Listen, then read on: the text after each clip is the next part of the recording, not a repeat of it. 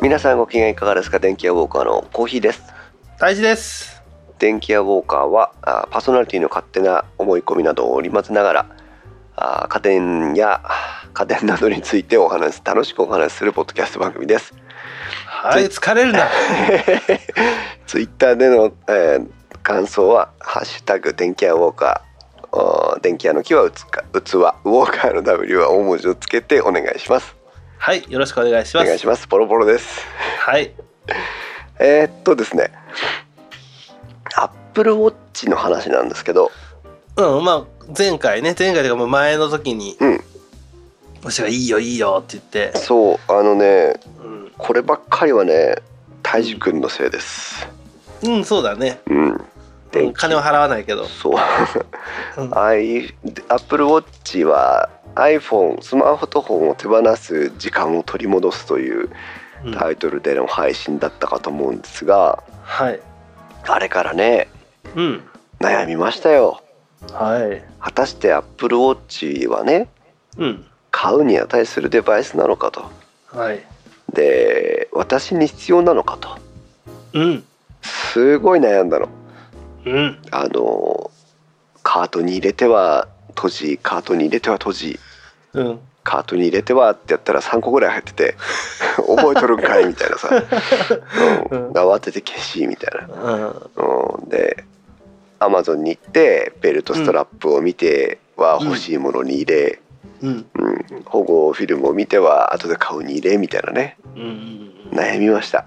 はいで私が、まあ、最終的に買ったんですけどうん42ミリのうんえーっ、とアルミのやつかな、うんえっとなんか買ったんですが、うんえーっ、と4万2,000円ぐらいだったのかな上がりで、うん4万円って結構な買い物じゃないですか、まあねうん、で今この4万円を使わなかったらね何ができるんだろうとかさうんまあの散々考えたんですで考えた挙句うんうん気持ち悪くなってきちゃってあそああこれはもうちょっとあの健康のために買おうとう悩むから悩むから悩むぐらいだったらもう腹を切ってしまえとと、そうもうこのままだと多分本気で具合悪くなるからうん、あの買って後悔しようというふうに思いましてそれでダメなら売ってしまえだそうそうそうなでアップルストアで、まあ、オンラインのねアップルストアで、うん、うん、えー注文をしましてはい注文した翌々日ぐらいにはすぐ来るね来たな今なうん、うん、うんでベルトストラップとかの方が遅かったぐらいうんでえー、とし白いベルトストラップのやつを買ってうんそれはなぜかっていうとそのアルミのやつがうんのシルバーのやつが欲しくてはいはいはいで白いストラップは一度もつけずに外して、うん、えー、とスサードパーティー製のあのうんナイキプラスみたいなあの穴がポコポコ開いてるベルトうんうんの黒地にグレーのバッグがついてるやつを別に買いまし別てで買ったと、うんはいのを今つけて使っております。はいでえっ、と買ってよかったか悪かったかうん多分ここが気になるところだと思うんですけどうん買ってよかったです。はいうん、ものすごく良かった。はいでじゃあ Apple Watch 2買った方がいいのかいという質問をされた場合にうんどう答えるかというとうん買う必要はないと思ううんこの辺がだからねやっぱいまだに難しいところなんだと思うのよ。そうねうんあのあアップローチ使ってるんだいいって言われるとういいっていう答えるけど、んうん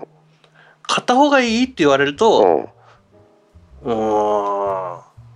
どうだろうってなるよね。そうそうなの、うんすごくそこが悩むいまだに答えが出ないうん決して一つもかけらも後悔はしてないんだようん後悔はしてないんだけど、うんうん、買った方がいいのかって誰かに聞かれた時にはもうほんと人それぞれでえっ、といろいろ心配してたこととかよかった新しく気づいたこととかいろいろあるんで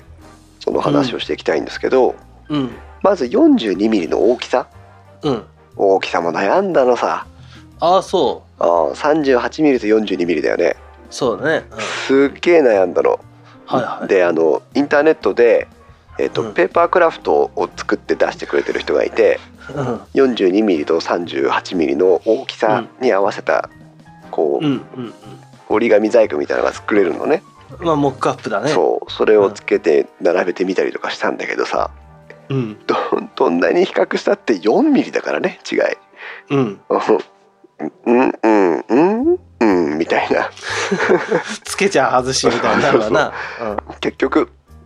4ミリの違いなんてあのわからないうんうんで実際42ミリつけてみて決してなんか大きすぎて邪魔になることは一切ないねうん、あーそうだね。おそうだね。うん大樹はどっち、私42ミリ。ああうん42ミリでね正解だと私も手そんなに大きいわけでもないんだけどねうん、 42ミリで邪魔なことはないですねそうだね。あとは使ってみて分かったのが、はい。えーっとまずね Bluetooth、うんうんうんうん、iPhone と Bluetooth で接続してそこに何の問題もないんだけどうん車に乗るわけうんで車であ Bluetooth で iPhone とカーオーディをつくつないで、うんえー音楽を聴くわけねうんでその時の操作性ってどうなんだろうと思ったのうんでこれがねまだね実は残念なところでうん改良を期待するところなんだけどうん。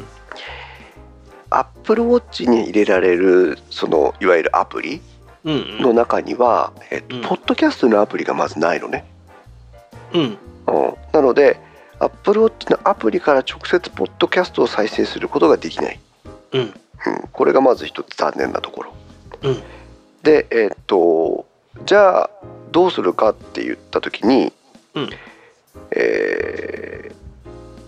再生中といううんうんうんあるある下からヒュッと出てくるやつね。そうアプリがアプリというか機能があって、うん再生中のところだけは YouTube だろうがポッドキャストだろうが直前まで再生してたものを再生したり停止したりすることができるのねうんあだから iPhone で、えー例えば昨日車を降りる時にポッドキャストを聞いてましたで電車を降りて電源を切ったのでそのまま残ってますで翌朝車に乗りますって時にその,、うんその他の再生ケアのアプリを使ってさえいなければうん再生中のところにそのデータが残ってるのでうんそこから再生してあげることはできるうんだまあこれで今は使ってるんだけどうんまずそのポッドキャストアプリがないというところが一つ残念ねうんあと、まあ、ミュージックの再生についてもうんうんとマイミュージックかなうんに行けばあー iPhone の中身を反映して、えー再生することができるんで音楽の方はまあいいかなっていうところなんだけどはい。期待してた Siri での制御うんはそれほど正確ではないかなうんそうだね。ちょっとやってみようかうん Hey Siri メタルギアソリッド5を再生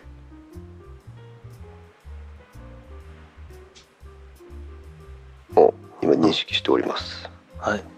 はい、メすタごいルのギ来たね。メタルギアソリッド5は見当たりませんと言われましたあああでこの辺の音声認識とね楽曲情報っていうのが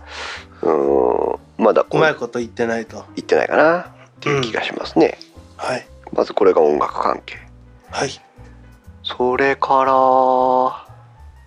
通知の処理ですけどうん Apple Watch もまあ通知を受けるデバイスでうん通知を iPhone じゃなくて Apple Watch で受けるから手をあスマホを手放す時間が増えるっていう触れ込みだったじゃないですかうんうんそれ全くその通りでうん非常にここはうまく期待通りの動作をしてくれてるんですけど、うんえー、とまずメール、うんメールがね劇的にねうん処理量が上がったうんうんうん私はスパークっていうメールメーラーを使ってるんですよ、はいはい。うん iPhone にスパークっていうのを入れててそのスパークから Apple Watch にそのアプリというかね機能を入れてるんだけど、うんうんえー、と普通にメールが来たら普通にこの Apple Watch の中で全部レビューができてはい。あのプレビューができてうんでそこで既読にするとか削除するとか返信するとかっていうふうに選べるのね、うんうん、だからもう本当にあ DM だとかあこれは中身見なくてもいいメールだと思ったやつはそこですぐ削削除しちゃうからうん。もう処理量の上がったこと上がったこともうあれだよねニュータイプ買ってぐらい処理してるよほんね。とほんとほんとうん私程度のメールの受け量だからあれだけど本当にマイメールの受信量が多くてさばくの大変っていう人はねこれはいいと思うん。うでしかも私はあれなんだあの IMAP4 って IMAP とかって言ったりするのかな、うん。要はあの POP3 じゃなくて、うん。えっと、サーバーと同期する状態でメールの管理をしているのでうん。こっちでチェックさえしてしまえばパソコンのメーラーで見ても同じ状況になるのでそうだね。なおよしといううん。大丈はメールとかは何に使ってるの普通の普通の、 iPhone うのん、メーラそうだね。ー、うんその辺の処理とかどうなのかな通知が来てるまとあか、一緒だね。うんうん。だからもういらないやつだったら、はい、はい、削除。はい、お疲れ。はい、お疲れだよね。うんなるほどね、さあそこは結構うまくできてるよってことねうん。うん。そして LINE ですうん。 LINE なんだけどうん。えー、となんかすごい重いとか遅いとかっていううん。うん。うん。評判がねうん。流れてるんですがうん。確かにその通りなんだけど、うん。えー、と私はあまり不自由を感じてないうん LINE の通知は2段階になってて、うんピンって LINE が来た時の通知自体は、うんえー、と最初の3行ぐらいしか見れないんだよねああ、そうだね。メッセージ内容のね。うん。でそれで文字だったら1行か2行か読めるんだけどうん。そこにスタンプが入ってると全然表示されないんだよね。そうだね。あー枠だけは表示されるんだけど何かがあるんだろうなっていうスペースだけが映っててうん。スタンプが表示されない、うんここは大きな不満ですはい。もしここにスタンプが表示されるようになればこの LINE の AppleWatch のアプリは最強だなと思うんだけどスタンプ出てくるで。ああだからそこが2段階だっつうのでそあこあ、でそうだね。うんそこでその状態でその LINE が出てる数字のウィンドウをポンとタップすると、うんトークの方を開いてうん。でメニューの内容の全文とあのメッセージの内容の全文とかスタンプとかが見れるようになるそうね。でもここの読み込みが激烈に遅いんだよねそうね。ちょっと引っかかるね。ああだからここのこのプレビューから実際にトークの方に行った時の、えー遅さは確かにちょっと痛いなとは思ううんうんうん。でどうしてるかっていうとアップルウォッチで通知を見てうんそこで中身を把握して、で、うんどうしても返信が必要な時には普通そのそこから iPhone を取るといううん。で iPhone でもう処理をしてしまうっていうふうにしてるけどね私の場合は。うん、あだから自分 LINE とかポンって来たり来たしたりしたら、うん、誰かっていうのだけ認識そしうてそうそでああこいつは別にいいやってなったら、放置う。ね。 ああこの人の返しとかないとってなったらそこで iPhone を取るっていう感じだねうんうんでもあこいつならいいやっていう一回その処理ができてるから、もうそれだけで AppleWatch の仕事は終わりって思ってるねそうだねうん、今俺にちょっと LINE でメッセージでもスタンプでもいいから一個送ってみてもらっていいうん、いいよ長年ね気になってることがあるんです。うんこれは LINE を Apple Watch で見た時にどの段階で既読がつくかってことなんだけどうん多分 Apple Watch で見てる間は未読スルーの状態なんだと思うんだよねはい今たいじくんからおそらくスタンプが来ました、うんで Apple Watch の画面には表示されますけどもかけたい時16時3分というふうに現在の時間が表示されてうんスタンプは見れません、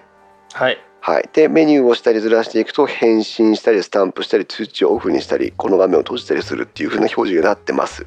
うん今大臣のとこで俺に送ったメッセージは既読うん未読うんはいだからアップルウォッチで見てる分には既読が来ないんかもねそうだねスタンプとか押せば別なんだろうけど、それにしてもトークの読み込みになっちゃうのでその段階でうんうんトークの読み込みに時間がかかるからうんこんなとこでこうブツブツ待ってるぐらいだったら iPhone にけそうだ行ねった方が早いっていうことでうん Apple Watch では、えーとうん見たとしても既読じゃなくて未読のままになるうんそうだねうんでここであチェックしたから OK だと思っておくとうんあんと未読スルーを永遠続けることになるのでうんうんそれはどうかなというまあ人によってはいいんじゃないのまあねでも人によっては悪いよね、あ今既読になったねあ iPhone で見たの見た見た見たうんあだから、えー、とスパークさっき言ったメーラーのスパークの方はうん既読にするってボタンがついてるのねああはいはいあメッセージの処理のところにはいはだから LINE のこのアプリにもプレビューは出さなくんだけど既読にするっていうボタンをつけてほしいなっていうのがいああそうだねうんそうするとここで見て内容がチェックできたらもう既読にするってさえしておけばうん未読か既読既読かはこうコントロールできるじゃない。うんうん、でトークの新着メッセージの受信の方はもう今のありさまだから うん使い物にならないのでうんしばらくそこは期待しない方がいいかなってとこですね。うんうん、それからねワンパスワード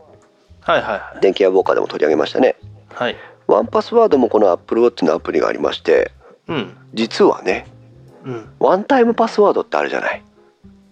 あああるね2段階認証のうん一時的にこう数字を生成するやつだけどああるねあれを iPhone に登録しているとうんうん iPhone からあの AppleWatch に追加っていうのができて、うんえーそれで追加すると AppleWatch の方では各サービスのワンタイムパスワードが表示されるっていう機能があるんですはあはあはワンタイムパスワードだけがあうんだからこれ AppleWatch 自体がワンタイムパスワードトークンみたいにして使えるいいじゃないそうだからこれを見て何かの例えば Google にログインしたしたい時のパ、あワンタイムパスワードはって言ってペンって触るとここに数字が表示されるからうんその数字を見ながらキーボードで打つみたいなね、ううんん、これ結構便利な機能ですねそうだねただ弱点があってうんログインっていう項目にそのワンタイムパスワードを入れとかないと Apple Watch に反映させる機能がそもそも出てこない、ああなるほうどん、それがねありますねうんあーそんなとこかなうん大体思ったのがで結論毎日のように使っててうん非常に処理速度がああともう一つあったバッテリーの問題うんバッテリー持つねそうねわしみたいにうんあ鬼の徹夜とかしてなければ持つようん、まっとうな社会人の生活をしてたら持 つよあのどれぐらいアップローチを使うかによってバッテリーの寿命当然変わるんですけど、うん使うというかわしの場合は休めてないっていうね そうそうそううん充電するタイミングもないしねそうそうだけど普通に日常生活をして毎日1時間に例えば2本か3本ぐらいのメールや LINE の通知を処理して、うんえー家に帰ってきてるっていうだけの12時間の朝7時から夜7時までの動きとしてね、うんうんバッテリーの残量って私の場合75%ぐらい残ってるんだようんその状況で。うんじゃあもう一晩夜を過ごせばそれで50%うんうんでよくまあ日中と同じように減るとは限らないからねうんもう少し加減したとしてもまあ24時間で50%ですよはいだからその最初遊びたい時は結構消費が激しいかもしれないけど、あ買ったばっかの時はそうねそうでも生活に馴染んでしまえばバッテリーの消費はそれほどでもなくてうん結構あのまあ1日ごとに充電はするけどもうんあのそれほどバッテリーがって心配する必要ないなってうん思いそうまだしたねね。うんだって iPhone その一方その頃 iPhone はですようんあの28%とかになってるわけなの でうんそれを考えたらねうん十分かなってうんいうのが感想で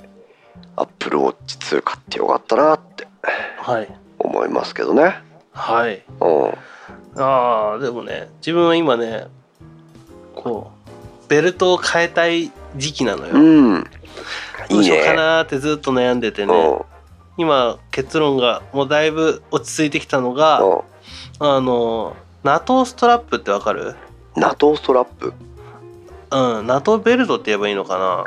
NATO って北大西洋条約機構の NATO ですかなそうそうそうそそうれとも水戸の方のやつですかうんじゃない方、じゃない方、うん、あのだからあのどうやんだろうねミリタリー系の、はいあのー本当にナイロンのベルトうんなのよ。うんでなんかそっち系にしてみようかなと思って悩んでてね。おうイギリス軍 NATO 時計ベルト情報部グレーブラックうんこれはなんだあーまあ言ってみればベルトだねベルトでベルトなんだけど普通の緑とか青とか黒とかじゃ面白くないから、うん今自分がこれがいいかなって思ってるやつは、うんあのえっ、とネイビーとうんレッドはいはいはいはいのはい組み合わせ色うのやつがちょっと綺麗でいいかなと思って悩んでるところ。んうーんうんどれどれあーこれですかうん大人な雰囲気だねこれだったらなんか、うん、かっこいいかなと思って。へえこれをどうやってアップルウォッチにつけるのあのね、アマゾンでね、そこだけで売ってんのよ。その部品だけで。金具のところでねそうそうそうそう。で、通してつけようかなと思って。なるほどねいいねこれうん。ああバリスティックナイロン製で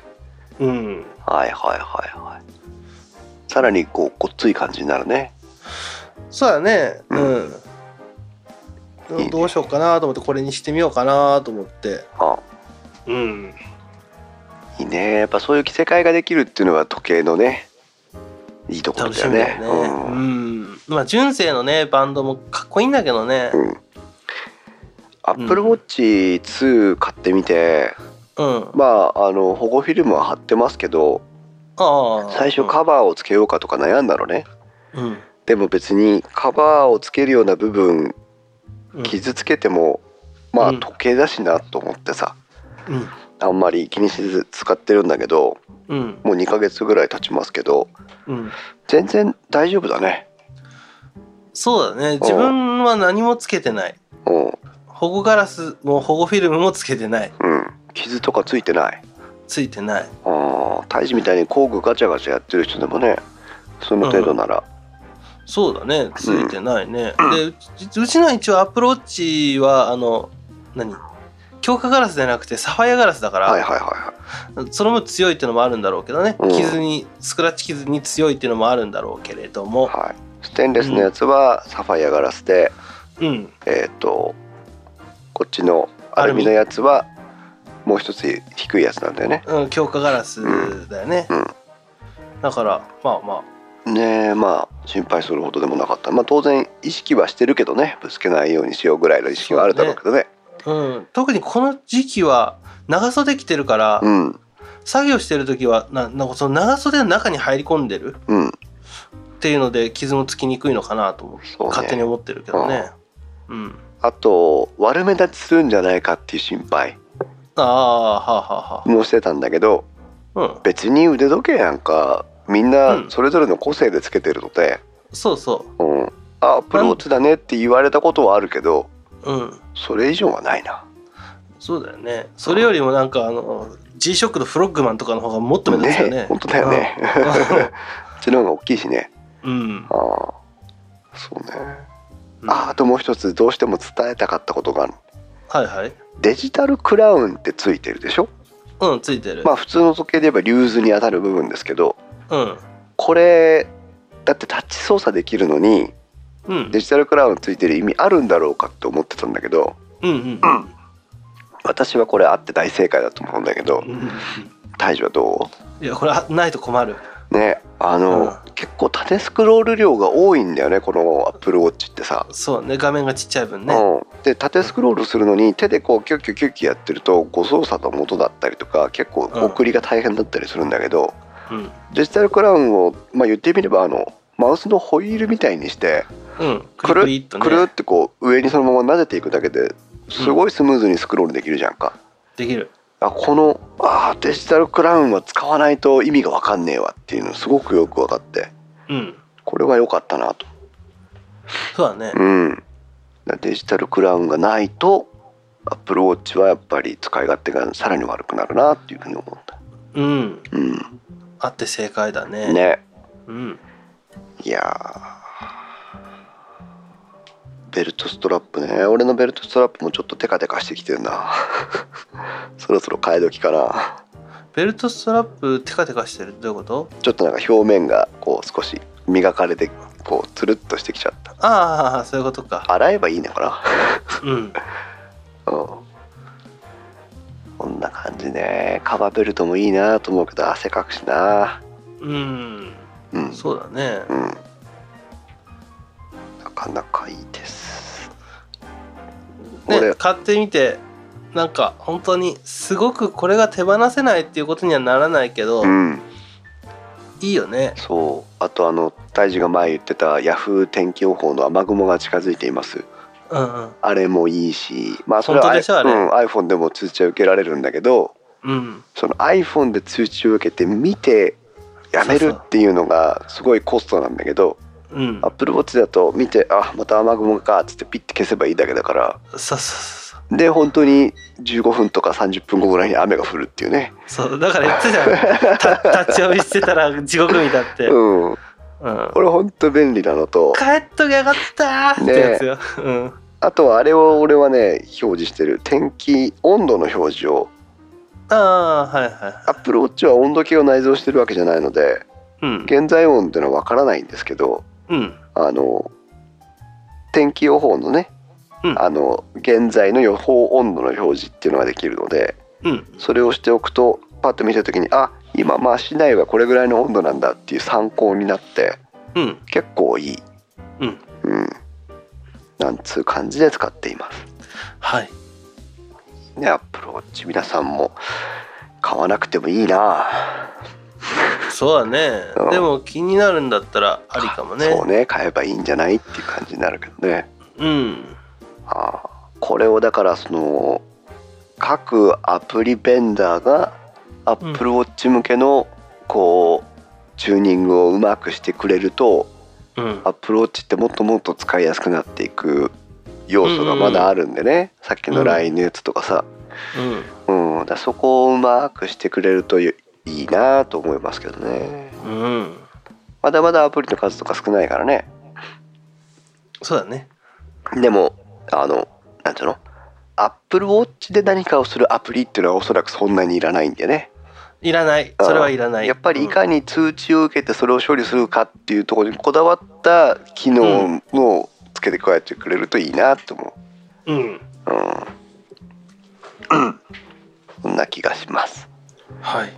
なんかこうなってくると他社のアンドロイドだけど他社のスマートウォッチがどういうものなのかなって気になるけどねそうだねソニーのなんかはいはいはいはいはいスマートウォッチいやパッと出てこないけどねああれかっこいいねうん木澤さんが欲しがってたけどあそううん、あれえは、えっ、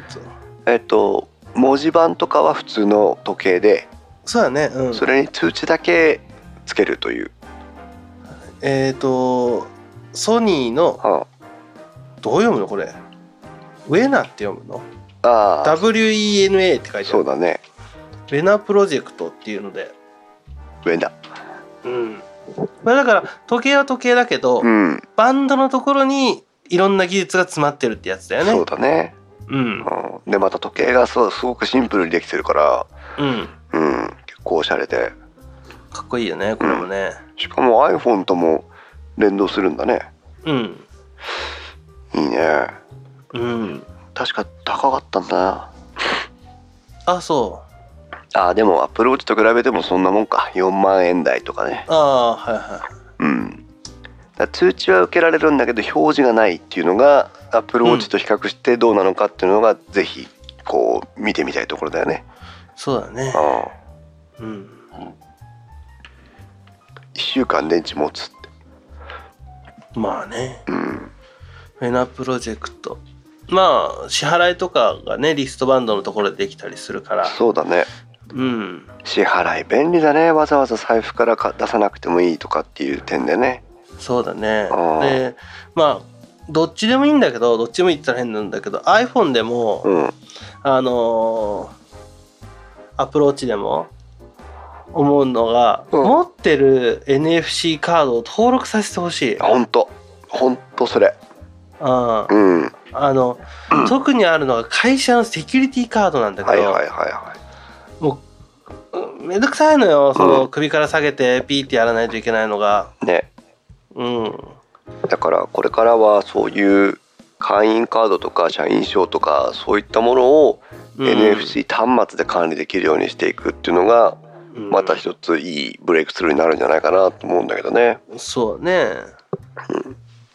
いい加減こうカードを何枚も持つ生活はやめようよ、そうだ ねうん、うんうん、やめたいといあうれ感じでございましたうんアップローチはだいたいこんなとこかな、